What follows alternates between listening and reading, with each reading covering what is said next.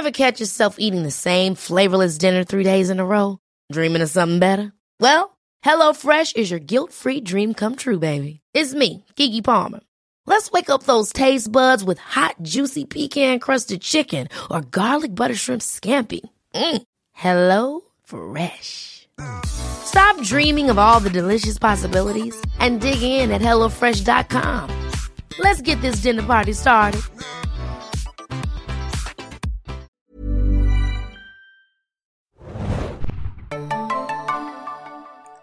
Willkommen, liebe Serienjunkies, zu einer neuen Ausgabe des Serienjunkies Podcasts. Mein Name ist Hanne und wir sprechen heute über True Detective. Lang, lang ist es her, dass die erste Staffel lief. Wir sprechen mittlerweile über die vierte Staffel, die sogar einen kleinen Untertitel bekommen hat, und zwar Night Country. Ich begrüße im Abstandstudio meinen Partner in HBO Crime, den lieben Bjarne. Moin, Bjarne. Hallo, hier ist Agent Bjarne. Grüß dich. Nicht Detective? Detective Bock? ich weiß nicht, was besser ist, ehrlich gesagt. Wir sprechen nur über die Pilotfolge, die am 15. Januar bei Wow slash Sky auch in Deutschland natürlich zu sehen war, ist. Heute ist Freitag. Äh, insgesamt hat die Staffel sechs Episoden, aber wie gesagt, wir werden nur den Piloten besprechen. Und ich habe auch nur den Piloten gesehen. Nichts anderes, Björne. Hast du auch nur den Piloten gesehen? Ich habe tatsächlich mich noch durchgekämpft durch den ganzen Screener-Freischaltungswahn. Das war nämlich diesmal nicht ganz so leicht, ähm, wie HBO das geregelt hat. Und ich habe viele E-Mails hingeschickt, ähm, mit dem Support ausgetauscht, aber ich habe es dann doch noch geschafft, wenigstens auch die zweite noch zu schauen, um so ein bisschen Eindruck zu kriegen, wohin es gehen könnte. Aber natürlich spoilern wir dazu nichts. Okay, sehr, sehr gut. Was ist deine Vergangenheit mit True Detective? Ja, also es ist jetzt ja ziemlich genau zehn Jahre her, dass die Serie damals losging mit Staffel 1, McConaughey und Harrelson und ich weiß noch, dass das irgendwie zumindest für mich innerlich und vielleicht auch für viele andere so eine Art Meilenstein war. So durch diese Serie hat damals sich der Horizont der Serienwelt einfach um ein Vielfaches erweitert, was möglich ist an Star Power natürlich, aber auch an einfach gutem Writing und extrem guter Inszenierung. Das war wirklich, da muss, das war glaube ich so das letzte Mal, wo dann wirklich alle begriffen haben, Serien müssen sich nicht hinter Filmen verstecken. Serien sind, können genauso gut sein. Und ich erinnere mich auch noch, wie damals McConaughey 2014 den Oscar gewonnen hat für Dallas äh, Bias Club? Ja, ja, genau. Aber irgendwie alle insgeheim auch wussten, es war auch ein bisschen für True Detective.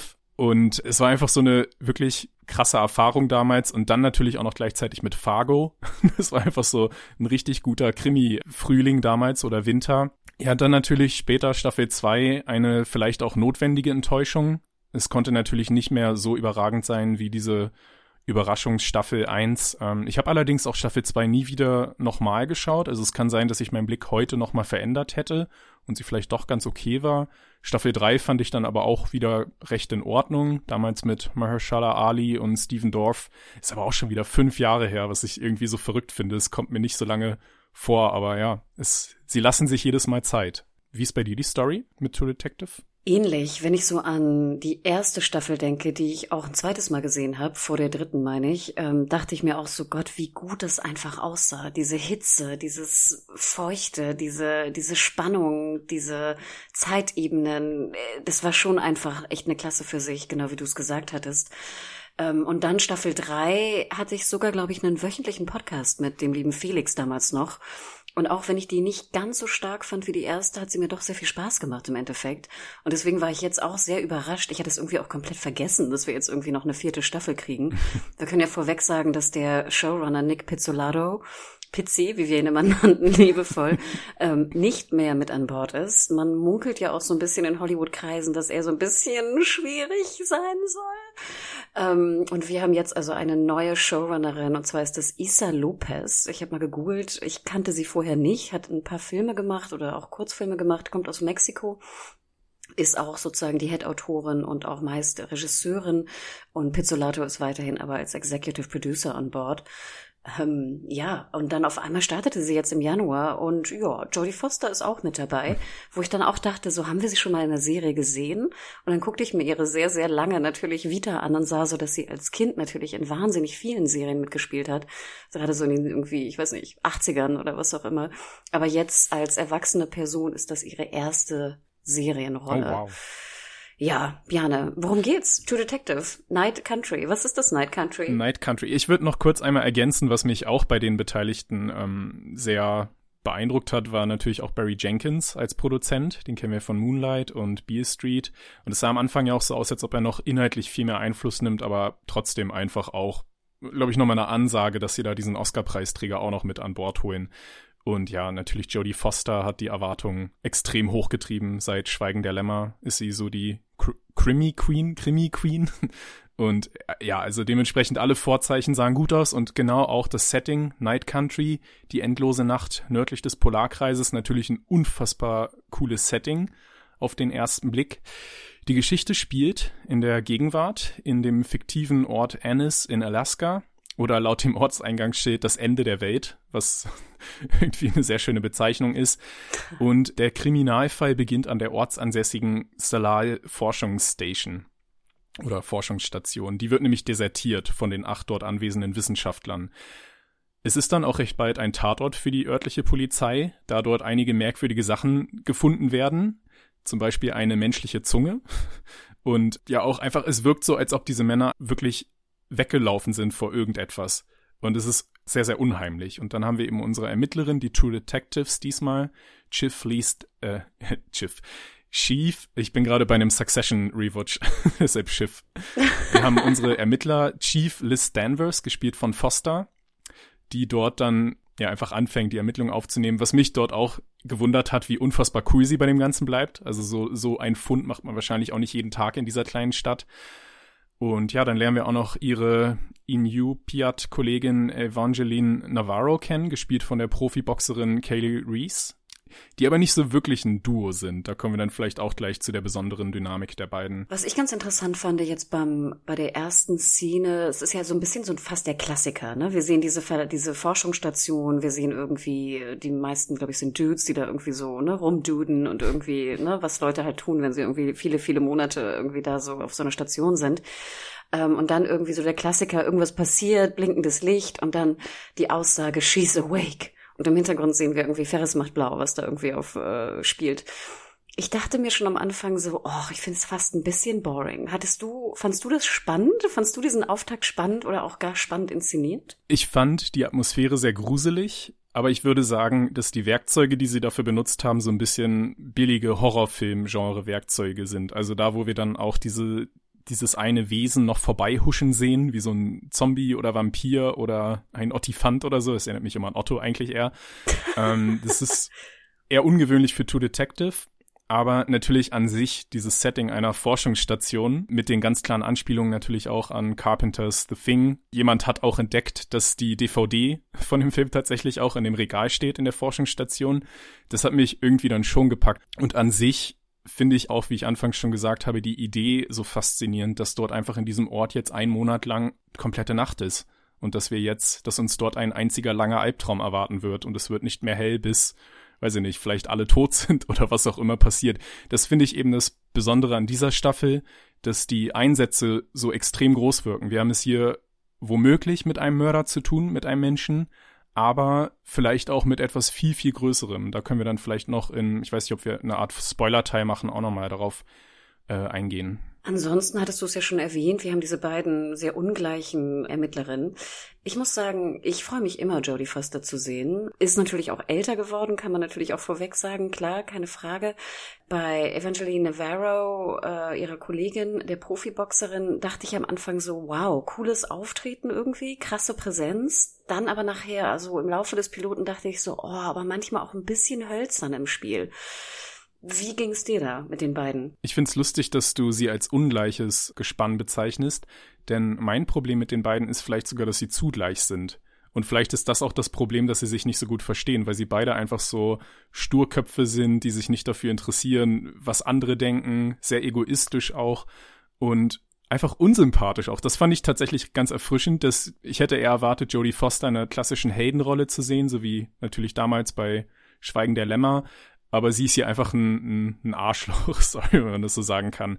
Das fand ich tatsächlich auch in der ersten True Detective Staffel ein bisschen interessanter, dass dort die beiden so wirklich ungleich waren. Wir hatten hier diesen christlichen, ganz normalen Typ von nebenan, also den Harrison-Charakter und dann diesen völlig verkopften, depressiven McConaughey-Charakter, die sich wirklich auch gegenseitig gefordert haben in ihren Dialogen. Aber in dem Fall hier mit den beiden, mit Danvers und Navarro, da, da passiert ja nichts. Das hat mich tatsächlich ein bisschen gestört. Allgemein würde ich sagen, es gibt sehr viele Figuren im Auftakt. Was ich schade finde, ist, dass obwohl wir so viele Figuren kennenlernen, wir wenig verschiedene Charaktere haben, weil irgendwie alle gleich sind. Alle sind so ein bisschen, weiß ich nicht, moody und vielleicht liegt es auch an dieser ewigen Nacht. Das schlägt wahrscheinlich ein aufs Gemüt, aber ja, mit den Figuren hatte ich wirklich meine Probleme, muss ich sagen. Ich wollte gerade sagen, ich glaube, wenn es so lange dunkel ist, glaube, dann wird man vielleicht auch so automatisch.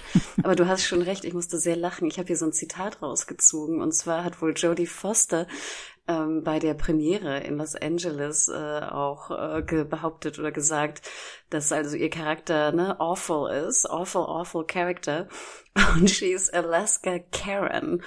Und da musste ich erst echt so ein bisschen schmunzeln. Also Karen ist ja auch fast ein Synonym geworden für so Frauen, die sehr, sehr ähm, ja anstrengend, High Maintenance, aber auch natürlich so ein bisschen, ich weiß nicht, auch so slightly racist und äh, ne, dahin gehen. Wir erinnern uns an die verschiedenen Aufnahmen, die da ja auch im, im Netz kursierten. Ich glaube, es fing an mit der Lady da in dem Park und dem äh, schwarzen Mann mit seinem Hund, wo die Lady komplett ausflippte und ihn sozusagen bezichtigte, irgendwie sie überfallen zu wollen oder ähnliches, weil ich das noch richtig zusammenkriege.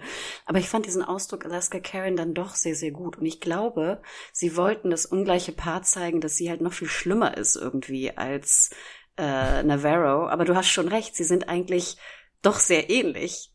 Hm. Also bei, bei Danvers finde ich es auch sehr unerwartet, dass sie tatsächlich auch so weit gehen, diesen Charakter so ignorant gegenüber der indigenen Kultur zu zeigen. Das ist ja wirklich schon heutzutage ziemlich schwierig, aber ja, in dem Fall zeichnet es natürlich den Charakter.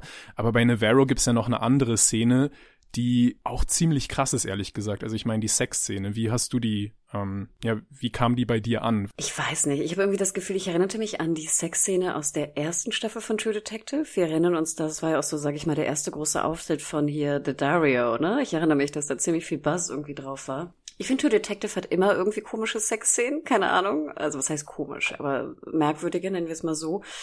Äh, ja, und sie war auch wirklich natürlich äußerst äh, unsympathisch. Ich habe das ehrlich gesagt mit der Zahnbürste gar nicht so genau verstanden. Erklär mir das mal, Biane. Sorry, da stand ich irgendwie auf dem Schlauch. Ich weiß nicht, ob das eine Art von Machtspiel ist oder so, dass ihm seine Spongebob-Zahnbürste wegnimmt.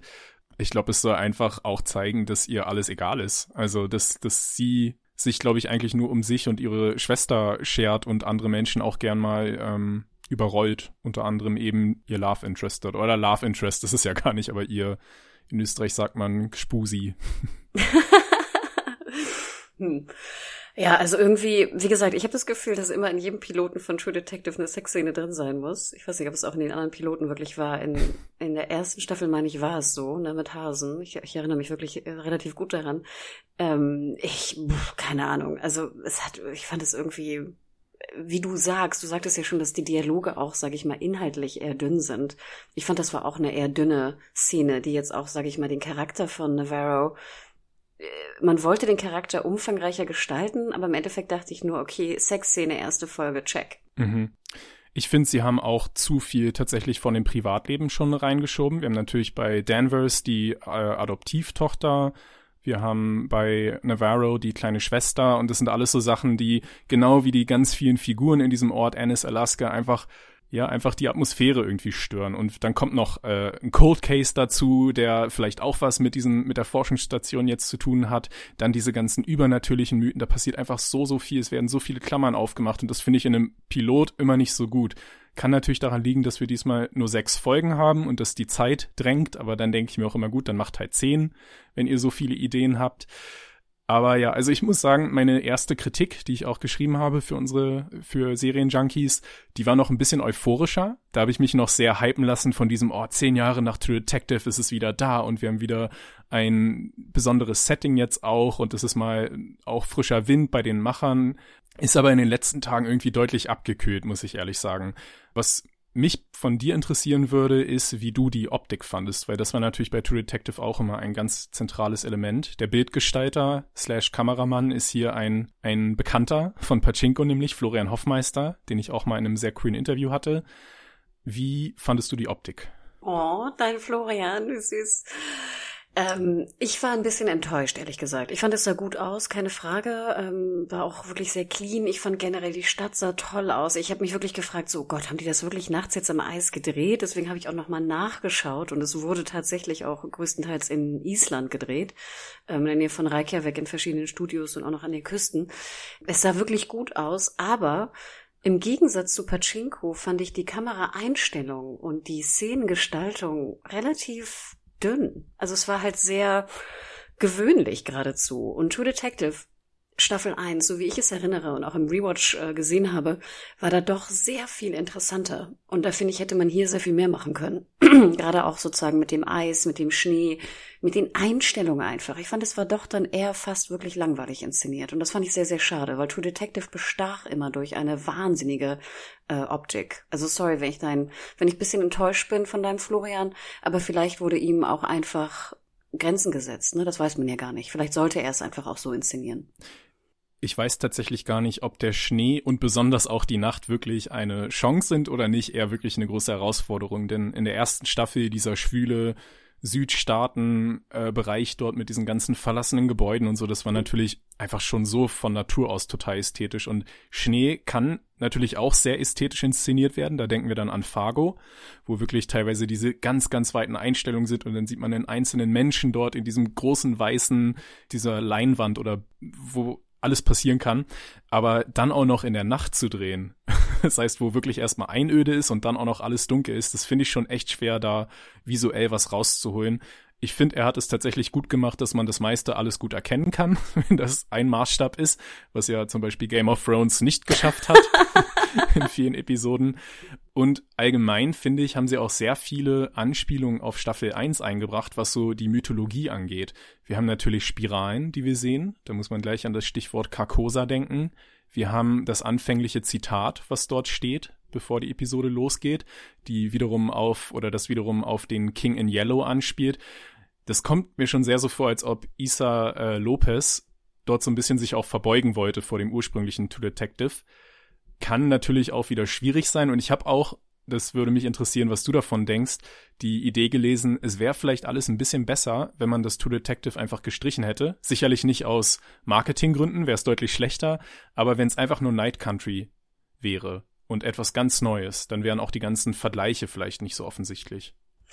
Uh, interessant. Ja. Ja, vor allem, weil ich auch, sag ich mal, diesen mythischen Kram, sorry, ich nenne ihn jetzt mal so, ich fand ihn natürlich interessant bei True Detective und ich fand auch interessant, dass das halt so ein, so ein Bindeglied ist.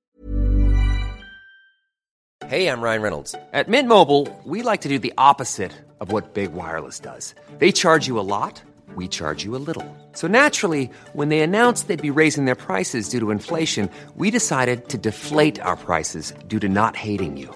That's right. We're cutting the price of Mint Unlimited from $30 a month to just $15 a month. Give it a try at mintmobile.com slash switch. $45 upfront for three months plus taxes and fees. Promo for new customers for limited time. Unlimited more than 40 gigabytes per month. Slows. Full terms at mintmobile.com. Zwischen den Staffeln. So ganz meins ist es aber nicht. Und da glaube ich, hätte ich mir fast lieber so ein bisschen einen straightforward Crime-Drama dort gewünscht. Und dann hätte ich Night Country auf jeden Fall auch gut gefunden. Denn ich komme nicht drüber hinweg, Bjane, dass ich es immer irgendwie vergleichen will mit Mare of Easttown in Alaska. Und da muss ich sagen, hat mir doch der Pilot und auch generell der Aufbau und auch das Spiel sogar von Kate Winslet und auch die Charakterzeichnung vor allem von ihr und von allen Menschen dort in diesem, in diesem Easttown besser gefallen als hier.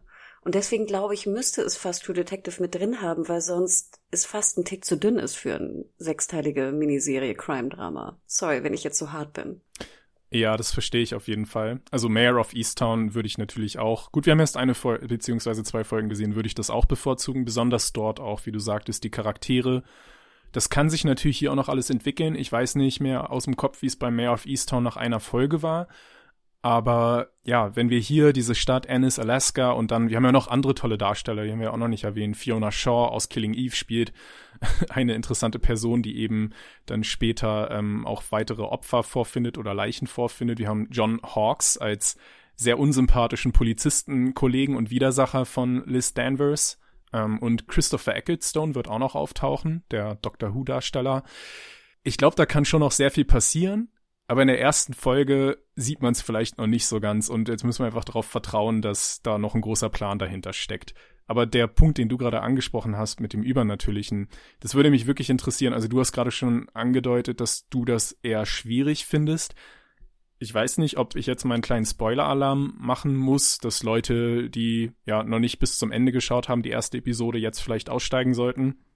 Aber ich finde tatsächlich, nach dieser ersten Episode, nach dem Pilot, ist es eigentlich kaum noch möglich, irgendeine irdische Erklärung für diesen Fall zu finden. Ich sehe es einfach nicht mehr, weil wir zu viele übernatürliche Dinge haben, die da schon geschehen sind. Wir haben dieses She's Awake, was immer wieder alle hören, das kann man ja gar nicht mehr als individuelle Halluzination erklären, weil es ja verschiedene Figuren gleichzeitig haben.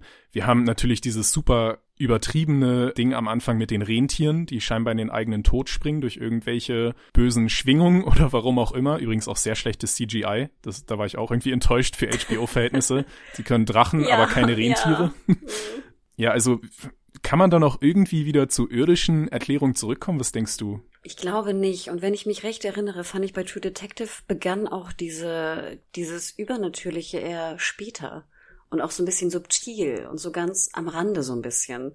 Und ich finde, hier wird es dir so ein bisschen fast wie so ein Eisblockhammer irgendwie vorgeworfen und genau mit Träumen und auch dem Eisbären. Und oh, da dachte ich echt so, nutzt doch eure eure Chancen ein bisschen langsamer. Und ich glaube, da ist, kommt es genau auf den Punkt, den du auch sagtest Anfang. Da wurde so viel reingeklatscht hier in den Piloten, dass ich dachte, äh, ich bin, ich bin, ich freue mich gar nicht so sehr, es dann selber vielleicht ein Stück weit herauszufinden. Mhm. Nicht, also nicht, dass es jetzt keine Rätsel oder keine Ungereimtheiten noch gibt, aber es wirkt für mich halt nicht subtil und nicht spannend und einfach so reinge klotzt.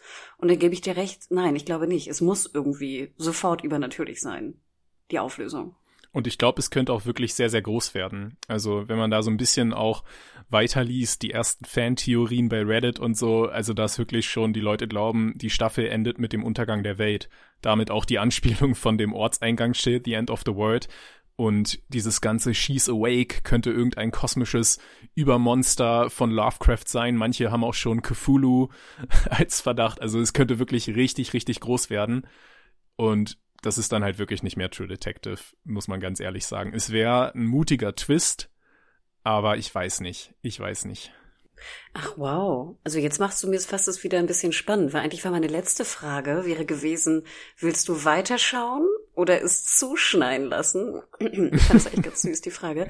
Aber jetzt, wenn es so ganz, ganz groß wird, bin ich dann doch gespannt, wie sie es lösen. Ich habe keine Ahnung. Also du hast es mir gerade irgendwie spannender gemacht. Also ich würde sagen, ich jetzt schaue ich weiter. Sorry.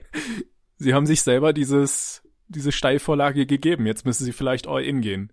Also wenn sie so eindeutige Anspielungen machen, dann müssen sie jetzt auch liefern und dann könnte es wieder interessant werden. Aber ja, ich weiß nicht. Könnte wirklich auch als Katastrophe dann in die Annalen eingehen und irgendwann streichen die Leute das True Detective dann vielleicht einfach selber raus. Ja, wie fandest du Billie Eilish? ähm, ja, also Einerseits höre ich sie natürlich gerne, klar, wie, glaube ich, die meisten anderen da draußen auch. Ich fand aber auch es ein bisschen abgenutzt irgendwie. Und ich fand auch den, das, die Opening Credits ein bisschen dünn. Wenn wir uns zurückerinnern an True Detective, gerade Staffel 1, das war wahnsinnig, der Opener. Das war so unfassbar schön und auch die Musik war grandios. Und hier war ich ein bisschen enttäuscht. Ich fand aber, dass nachher die Musik und die Musikeinsätze in dem Piloten sehr gelungen waren und sehr cool. Ja. Ich weiß nicht, wie ging's dir dabei? Nee, total. Also dann später sehr unheimliche äh, Musikcues auch mit diesem mit diesem Lied, was so aufzählt. Also One is for und so, das war schon, da hatte ich schon ein bisschen Gänsehaut. Das war dann auch eines der Werkzeuge, um Horror zu verursachen, das ich auch subtiler fand. Dann natürlich auch später hatten wir noch diese Hand, die Danvers im Schlaf greift. Das war dann wieder eher die andere Seite der Medaille, aber ja, manches hat schon echt sehr, sehr cool auch funktioniert. Sag mal, ich habe hier noch ein schönes Zitat rausgefunden, ich glaube von ähm, äh, Isa Lopez wieder, der Showrunnerin. Und zwar sagte sie, Where true detective is male and it's sweaty, also wo, ne, männlich und eher so schwitzig. Night Country is cold and it's dark and it's female. Night Country ist also kalt, dunkel und eher weiblich. Findest du das eine gute Beschreibung? Beziehungsweise brauchtest du überhaupt diese krasse Unterscheidung? Ich überlege gerade, was an Night Country jetzt im Speziellen weiblich ist, ehrlich gesagt. Also da fällt mir gerade ad hoc nichts ein. Hast du da irgendeine Idee zu? Na gut, ich schätze mal, sie bezieht sich sehr simpel, sorry Björn, einfach darauf, dass es zwei weibliche Detectives sind. Okay. gut. Das war dann ein bisschen offensichtlich, aber ja. Ich, ja, aber auch da frage ich mich, sind die Figuren nun typisch weiblich? Äh, eigentlich, ja, ich weiß nicht. Aber das ist eine gute Frage. Du hast absolut recht, weil theoretisch hätten es auch zwei Männer sein können. Also wir hätten jetzt auch irgendwie, ne, Danvers und Navarro als irgendwie zwei Männer sehen können. Denn sie beiden sind natürlich sehr, sehr tough und haben auch eher, sage ich mal, männliche Traits, ne? Interessant, mhm. stimmt eigentlich. Hättest du dir gewünscht, dass bei, dass die beiden eher jetzt so, also Femme, Femmes, Femmes sind, also eher vielleicht einer von beiden, da wir dann auch das ungleiche Paar kriegen, vielleicht eher so die, die Mutti ist irgendwie so, die, die Alaska-Mutti, die da irgendwie jetzt den Fall löst. Das hätte vielleicht sogar funktionieren können. Ich hätte mir auf jeden Fall gewünscht, dass die beiden Figuren einfach unterschiedlicher sind, wie ich anfangs, anfangs auch gesagt habe, dass das einfach bei True Detective für mich auch den Reiz ausmacht, zwei ganz verschiedene Charaktere in einem Polizeiauto bei irgendwelchen philosophischen Gesprächen zu sehen.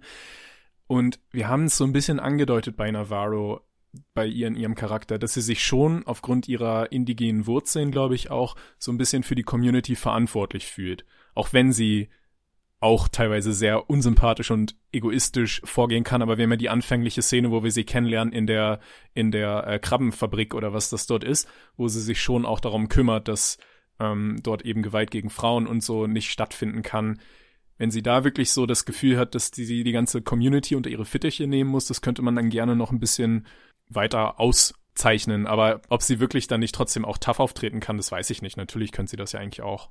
Stimmt, ich glaube, ich hätte Jodie Foster gerne auch so, nicht als Alaska Karen, sondern wie gesagt als Alaska Mutti gesehen, weil sie trägt ja dann auch so hier äh, so ein NFL-Football-Jersey, hätte sie ja auch tragen können. Sie hätte ja auch Fantasy Football machen kann als Mutti ja. und dann auch ihre ähm, Problematik, sage ich mal, mit der mit der Adoptivtochter. Du hast recht, ich glaube, das wäre echt ganz gut gewesen. Und dann hätte das Zitat besser gepasst, das ungleiche Ermittlerpaar besser gepasst und irgendwie wäre es interessanter gewesen, glaube ich. Hm.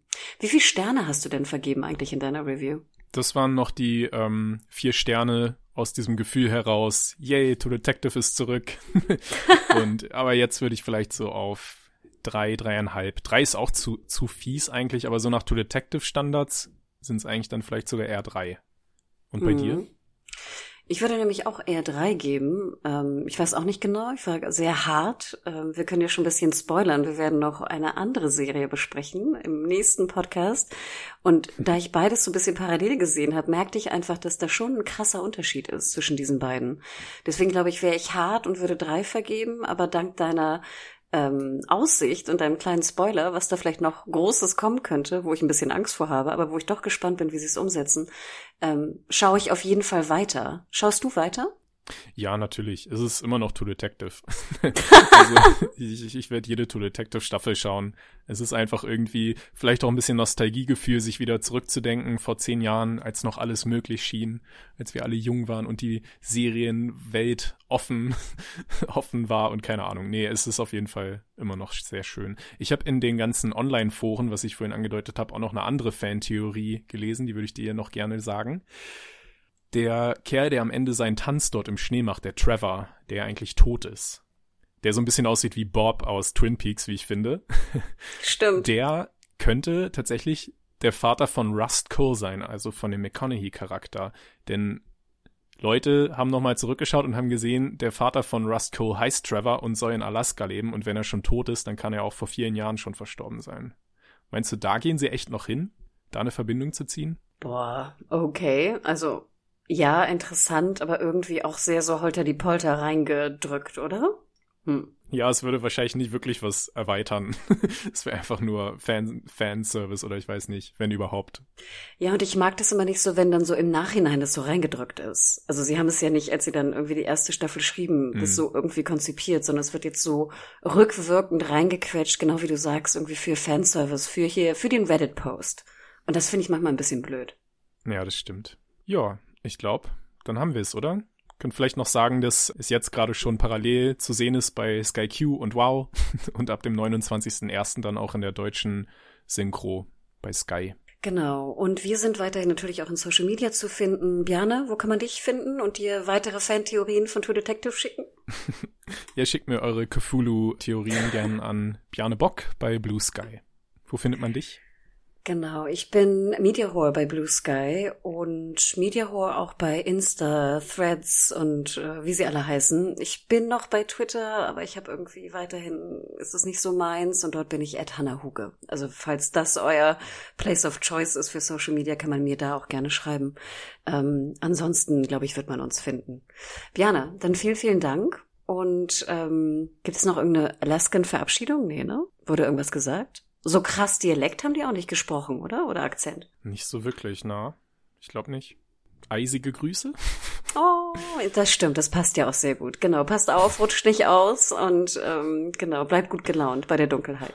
Ciao, ciao.